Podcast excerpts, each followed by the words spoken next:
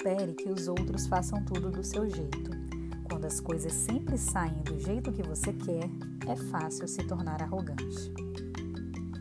Olá pessoal, aqui quem fala é Thay Radish e hoje iniciei o nosso Minuto Gentil com essa frase da escritura budista, o Tratado sobre Samadhi, Rei dos Tesouros. Agora narrarei um trecho do livro As Coisas que Você Só Vê Quando Desacelera, sobre a arte de manter um bom relacionamento. Há uma história coreana que traz uma boa lição sobre relacionamentos. Ela fala de um homem chamado Maeng Sa-seong, membro da classe dos literatos durante a dinastia Joseon. Ele era famoso por sua inteligência. Aos 19 anos, recebeu as notas mais altas no exame do Serviço Civil ao Estado, tornando-se magistrado de uma província aos 20. Porém, o sucesso logo tornou arrogante e vaidoso. Certo dia, Maeng foi visitar um eminente mestre zen budista e lhe perguntou: O que eu devo ter em mente na hora de governar esse povoado? Você só precisa evitar o mal e fazer o bem a muitas pessoas, respondeu o mestre educadamente. Até uma criança sabe disso.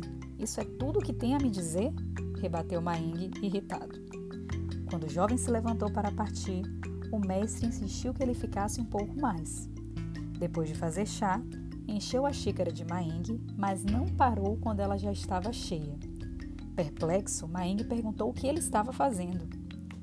Você parece saber que chá demais vai estragar o piso, mas como pode não saber que conhecimento demais vai estragar o seu caráter? respondeu o mestre. Encabulado, Maeng se levantou apressado e foi em direção à porta para sair, mas em sua agitação bateu com a cabeça no batente. O mestre o advertiu com delicadeza: Se você baixar a cabeça, não vai esbarrar em problemas. Como podemos ver, o orgulho em excesso pode ser uma fonte de conflito. Se tratarmos as pessoas com humildade e respeito, conseguiremos evitar esses embates. Nosso orgulho frequentemente nos encoraja a partir para uma batalha de egos, Brigamos para saber quem está certo e quem está errado, e isso acaba causando apenas dor física e emocional. Algumas pessoas arrastam até mesmo familiares e amigos para o conflito e criam ainda mais confusão e má vontade desnecessárias. Todo mundo cresceu em ambientes diferentes um dos outros. Nossas experiências são variadas, assim como nossas personalidades, nossos hábitos, valores e pensamentos. Em meio a pessoas tão diversas, não é fácil viver em sociedade e tentar construir relacionamentos. De acordo com a escritura budista, o Tratado sobre Samadhi, Rei dos Tesouros, não espere que os outros façam tudo do seu jeito. Quando as coisas sempre saem do jeito que você quer, é fácil se tornar arrogante.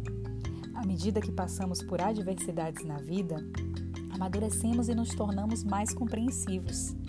Apenas lembre que aquela pessoa que dificulta a sua vida hoje pode ser um mestre disfarçado enviado com a tarefa de ajudá-lo em seu crescimento espiritual.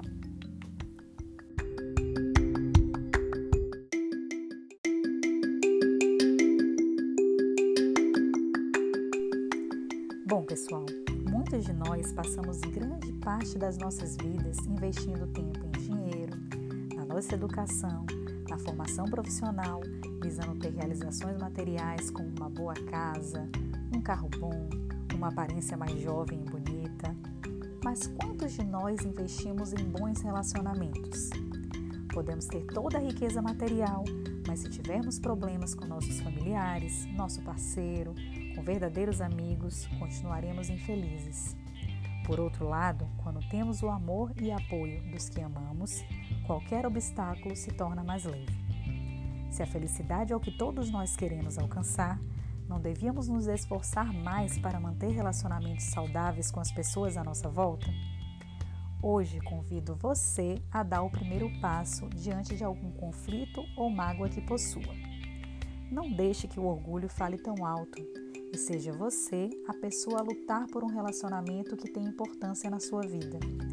Sei que muitas vezes não é fácil, mas te garanto que te trará uma imensa paz e, caso não consiga resolver, a certeza de ter tentado também acalmará muito o seu coração.